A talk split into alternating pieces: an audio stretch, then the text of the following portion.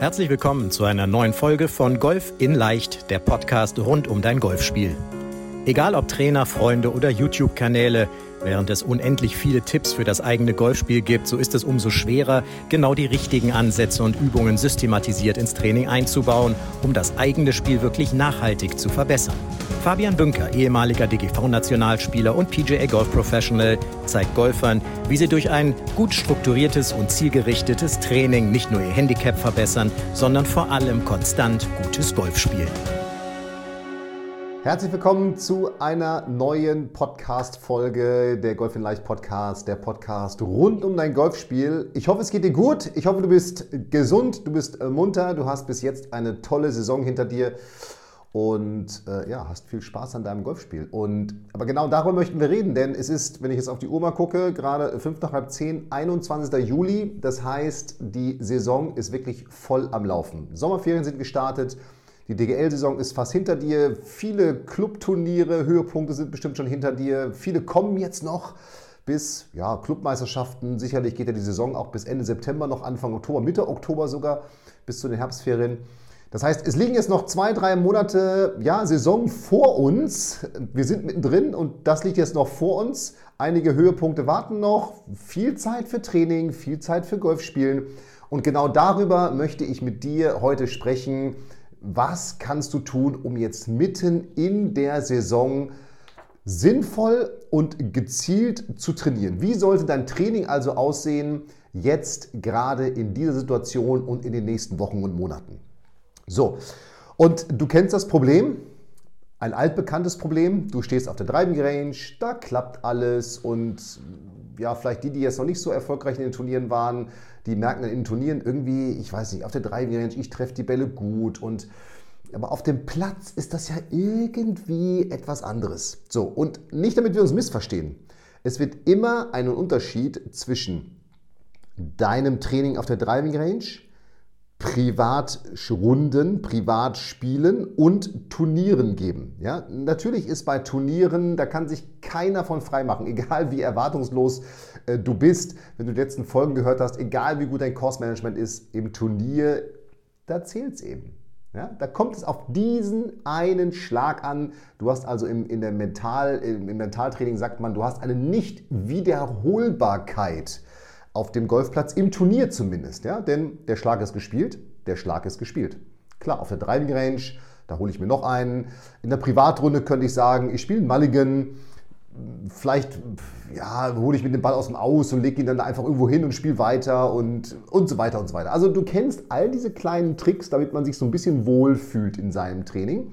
Und genau darum geht es. Im Turnier ist eben wenig Wohlfühlfaktor, da zählt es eben. So, was kannst du jetzt aber tun, um dich jetzt auch jetzt für die nächsten Wochen und Monaten, für die kommenden Turniere, für die kommenden Saisonhöhepunkte, Saisonphasen entsprechend vorzubereiten?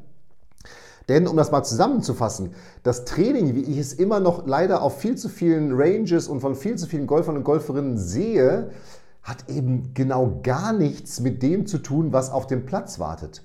Das ist ungefähr so als Vergleich, den habe ich letztens mal gelesen, den fand ich bildlich sehr schön, wenn man sich auf einem Laufband auf einen Marathon vorbereiten möchte. Klar, jetzt könnte man 42 Kilometer auf so einem Laufband was immer geradeaus geht, ja, mittlerweile gibt es ja auch Trainingsprogramme, die dann hoch und runter gehen und so weiter, könnte man trainieren. Aber der Untergrund auf einem Laufband, der hat eben genau gar nichts, gar nichts mit dem zu tun, was bei einem Marathon auf dich wartet. Da hast du vielleicht Asphalt, da hast du auf einmal Bürgersteige, wo du hoch musst, runter musst. Also du hast ganz andere Anforderungen. Und genauso ist es doch beim Golftraining auch. Die Driving Range, die ist immer schön gerade. Ja? Ich habe 30 Bälle vor mir liegen und so weiter und so weiter. Du kennst diese Themen. So, was kannst du jetzt aber tun, um dich auf die Turniere vorzubereiten? Wie kann dein Training aussehen? Und da gilt ein Leitsatz. Das Training sollte härter als der Wettkampf sein. Warum sollte das so sein? Naja, damit du dich eben wirklich auf jede kommende Situation oder auf jede mögliche Situation vorbereitest. Kleines Beispiel, auch wenn es vielleicht ein bisschen makaber gerade ist in den jetzigen Zeiten mit Ukraine-Krise etc.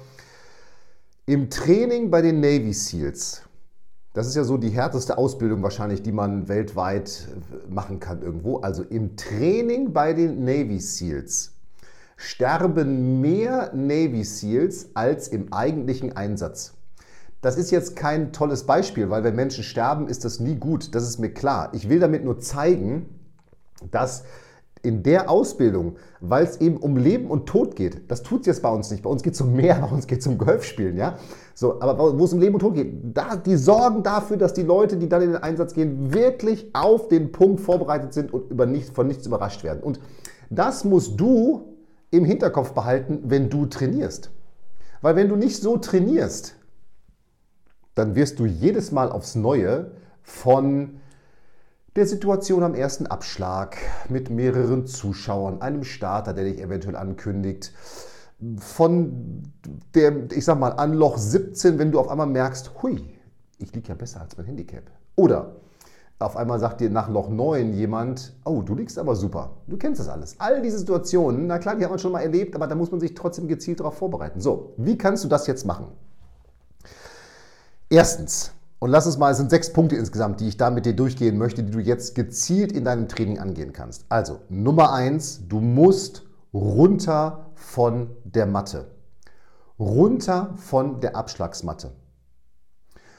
Klar, wenn du an deiner Technik arbeitest, und das sollst du auch weiter tun, ja, es geht jetzt nur darum, dass in dieser Phase der Saison, da wird nicht mehr am Schwung rumgedoktert, da wird der Schwung stabilisiert, da wird mit dem gearbeitet, was du hast.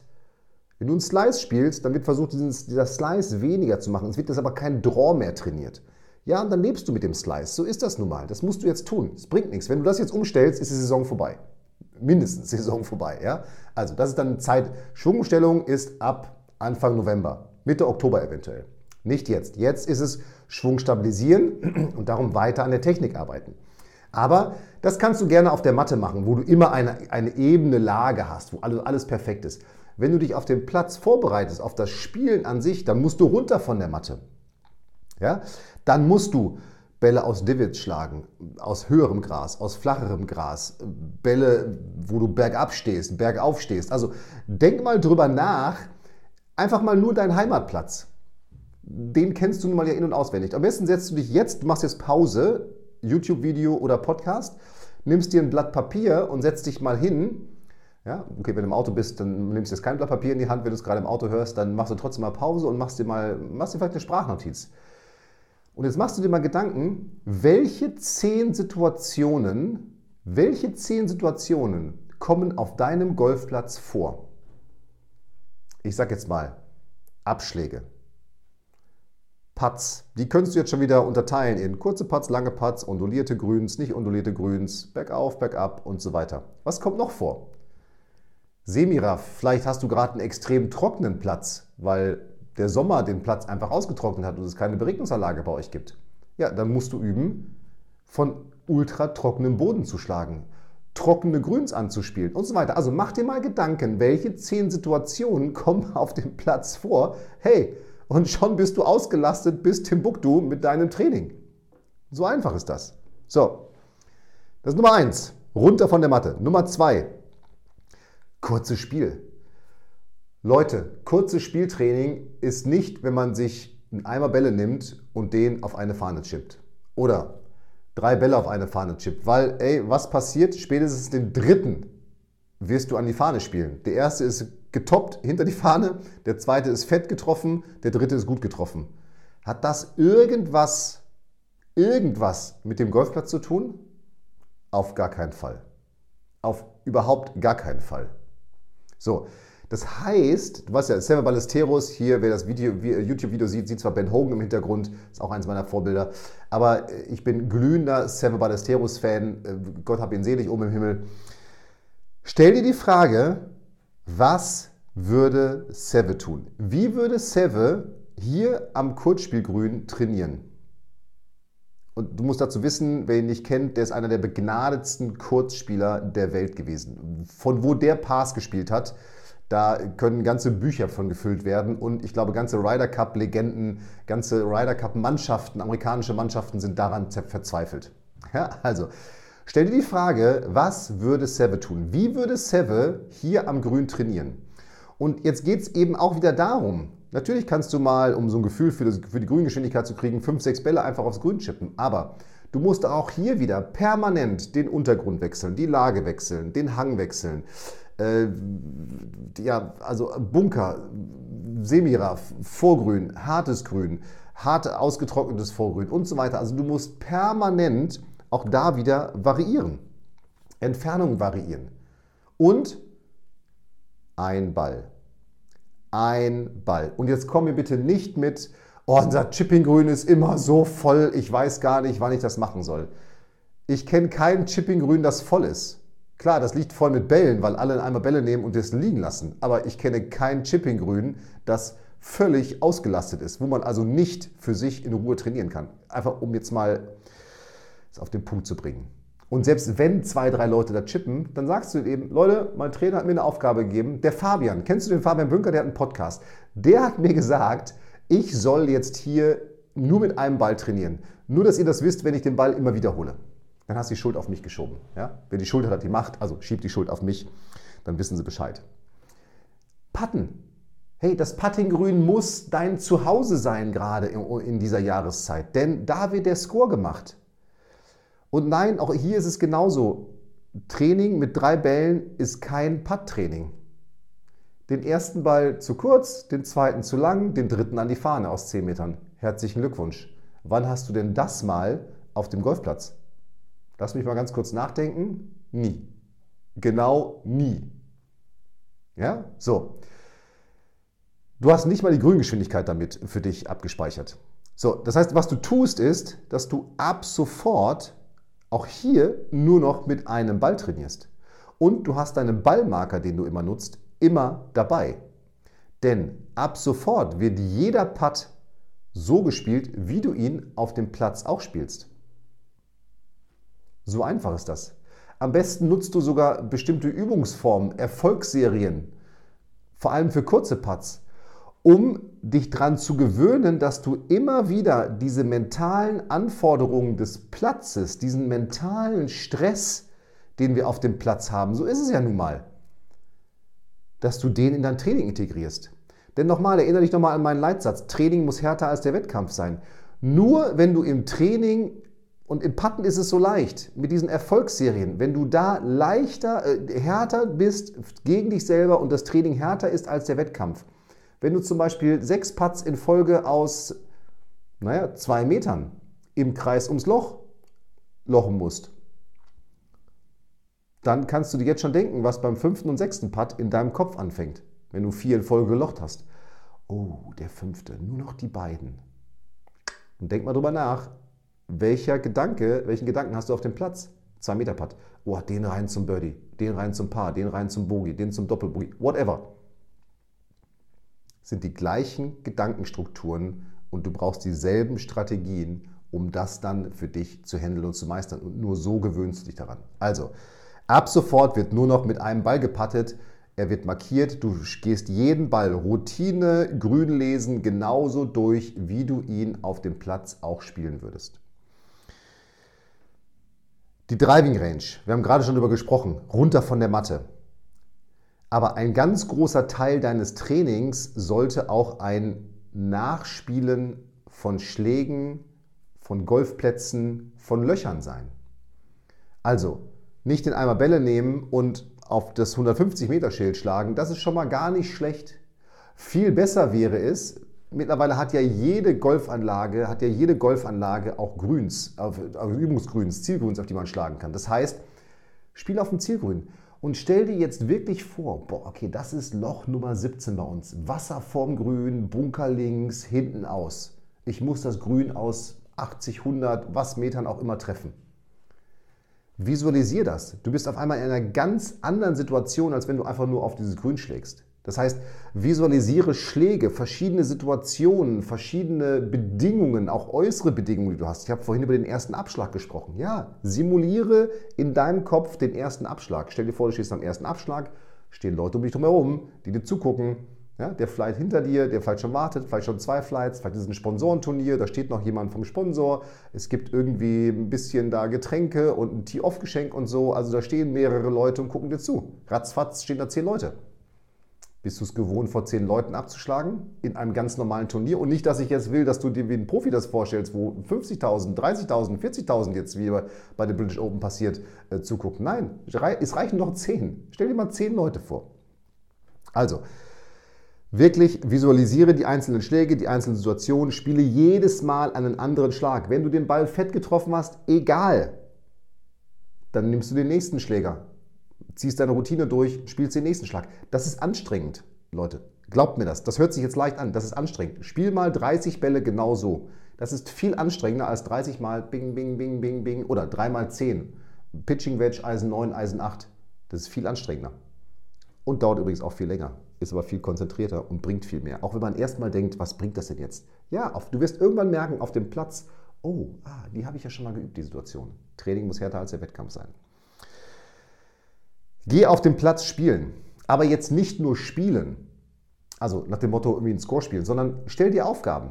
Okay, ich möchte immer aus 80 Metern ins Grün schlagen oder ich möchte immer aus 50 Metern ins Grün schlagen oder ich möchte, ich möchte ganz gezielt die Grüns verfehlen. Stell dir Aufgaben. Guck, wo sind deine Stärken und Schwächen. Spiel gezielt in deine Schwächen rein. Ja? Guck, dass du diese Schwächen schwächst, Stärken stärkst. Wenn du Schläge aus 100 Metern gut kannst, dann bring dich ganz häufig in die Situation, dass du das Selbstvertrauen da stärkst. Wenn du Schläge aus 50 Metern nicht so kannst, spiel vielleicht ganz häufig Schläge aus 50 Metern. Bring dich gezielt in eine 50-Meter-Situation, um zu lernen, weil nur, selbst, nur auf dem Platz wird Selbstvertrauen aufgebaut, dass du auch aus 50 Metern zumindest mal das Grün treffen kannst. So einfach wäre das doch. Und letzter und wirklich wichtigster Punkt, kenne bitte deine Schlaglängen. Es ist im Moment absolutes Flugwetter. Die Bälle fliegen weiter als noch im Frühjahr und auch im Herbst wieder. Kenne deine Carry-Schlaglängen. Es bringt nichts, wenn du da einfach nur den Ball nach vorne drischt ja, und vorne auf König Zufall hoffst, so wie Dragoslav Stepanovic das mal gesagt hat. So, und wenn du so trainierst, wenn du diese Dinge in dein Training einbaust, das ist am Anfang, fühlt sich das anstrengend an, ist es aber gar nicht. Es macht nämlich viel mehr Spaß, wenn du so trainierst. Dann hast du darin auch alles Mentale rein integriert. Denn du kannst deine Routine durchziehen, du kannst erwartungslos Golfen da umsetzen, du hast Drucksituationen, die du trainierst, du trainierst sehr platznah, Turniersituationen und so weiter und so weiter. Du hast das Thema Course Management mit, mit drin. Ja, über die Aufgaben, die du dir auf den Platz stellst, über das Thema, was sind denn meine Schlaglängen. Also, damit integrierst du alles, was du auf dem Platz brauchst, in dein Training. Und das ist doch gar nicht so schwer. So simpel könnte dein Golftraining aussehen? Und jetzt sagst du, da fehlen noch ein paar Säulen, Fabian. Absolut, ich weiß, da fehlen noch zwei Säulen, nämlich das Thema Fitness und Equipment. Equipment, im Grunde ganz simpel, jetzt für die Saison, ich meine, du hast sicherlich einen gefitteten Schlägersatz. Ja, am Ende der Saison würde ich nochmal dir empfehlen, Technikcheck zu machen. Spiele wirklich nur einen Golfball. Es sollte keinen Gemüsegarten in deinem Bag geben, wo ein orangener Pinnacle, ein pinker Strixon, ein weißer Callaway, ein gebrauchter Titleist Pro V1, ich weiß nicht, was es noch als Marken gibt, drin ist, sondern spiel nur eine Marke, ein Modell. Wirklich. Und nutze diese Bälle auch für das Kurzspieltraining. Denn nur so kriegst du das Feedback, was du brauchst, vor allem im kurzen Spiel. Wie weit rollt der Ball? Welchen Spin nimmt der? Wie hart ist der? Und so weiter und so weiter. Also, Spiel, und das gilt unabhängig vom, vom Spielniveau, von deinem Handicap. Spiele wirklich nur ein Modell. Vor allem jetzt in der Saison, wo du Turniere spielst, wo du Wettkämpfe spielst, wo du viel auf dem Platz bist und viel trainieren kannst. So, und zu guter Letzt das Thema Fitness. Ja, aus meiner Sicht der Booster für gutes Golf, weil es nicht nur dafür sorgt, dass du deinen, ich sag mal, deinen Körper besser bewegen kannst, dass du, dass du keine Verletzungen bekommst, sondern dass du deinen Golfschwung besser abrufen kannst, dass du deine Schlaglänge erhöhst langfristig. Aber da musst du jetzt aus meiner Sicht, ich sag mal, wer Speedsticks-Training zum Beispiel macht, ja, jetzt geht es darum Erhaltungstraining, weil wenn du jetzt deine Schlägerkopfgeschwindigkeit massiv erhöhst, pff, dann wirst du auf einmal Probleme haben in deiner Längenkontrolle. Das heißt, da wäre jetzt für mich, wer Super Speedsticks im Frühjahr und jetzt Anfang der Saison trainiert hat, ein Erhaltungstraining wichtig. Und ansonsten empfehle ich dir, dass du ein ganz normales, vor allem Beweglichkeits- und Stabilitätstraining machst, wo du darauf achtest, dass du so diese, diese Schwerpunkte, ja, wer den Holger Schmidt kennt, auch vielleicht vom Online-Golf-Kongress, wirklich die, die, die Schwerpunkte des Körpers trainiert, die für Verletzungen anfällig sind, nämlich die Handgelenke, die Ellenbogen, die Schultern, der untere Rücken. Die solltest du mit Dehnen, Stabilitätsübungen, Beweglichkeitsübungen. Und das muss nicht lange sein, das reicht dreimal zehn Minuten. Ja, reicht es völlig, wenn du dich damit beweglich, stabil und ja, letztendlich damit dir auch kräftigst. Das ist aber tatsächlich in der Saison entscheidend. Bringt dir es nichts, riesige Kraftzuwächse zu haben. Das verändert nur alles in deinem Schwung und deinem Spiel. Wer das schon macht, führt jetzt ein Erhaltungstraining durch.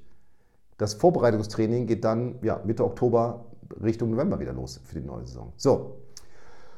Und wenn du diese Dinge für dich berücksichtigst, in deinem Training, in dieser Saison, dann garantiere ich dir, wirst du nicht nur mehr Spaß im Training haben, sondern du wirst auch merken, dass du auf all die Situationen auf dem Golfplatz, die auf dich zukommen, viel, viel, viel, viel besser vorbereitet bist und damit viel, viel, viel, viel besser umgehen kannst.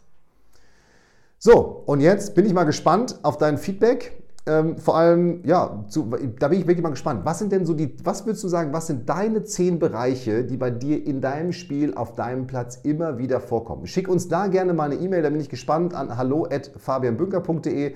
Ich glaube, die Frage habe ich schon mal gestellt. Da haben wir auch sehr, sehr, viele, sehr viel Feedback zu bekommen. Würde mich trotzdem mal interessieren, was sind, das war vor ein paar Monaten, was sind jetzt die Bereiche? Was würdest du sagen, was sind die Bereiche, die du da jetzt trainieren sollst? Und ja, Stelle dein Training so um, natürlich Techniktraining, klar, aber ein ganz, ganz großer Anteil, mindestens 50 Prozent, mindestens, wenn nicht eher 70 Prozent, sollte so aussehen, wie ich es gerade skizziert habe.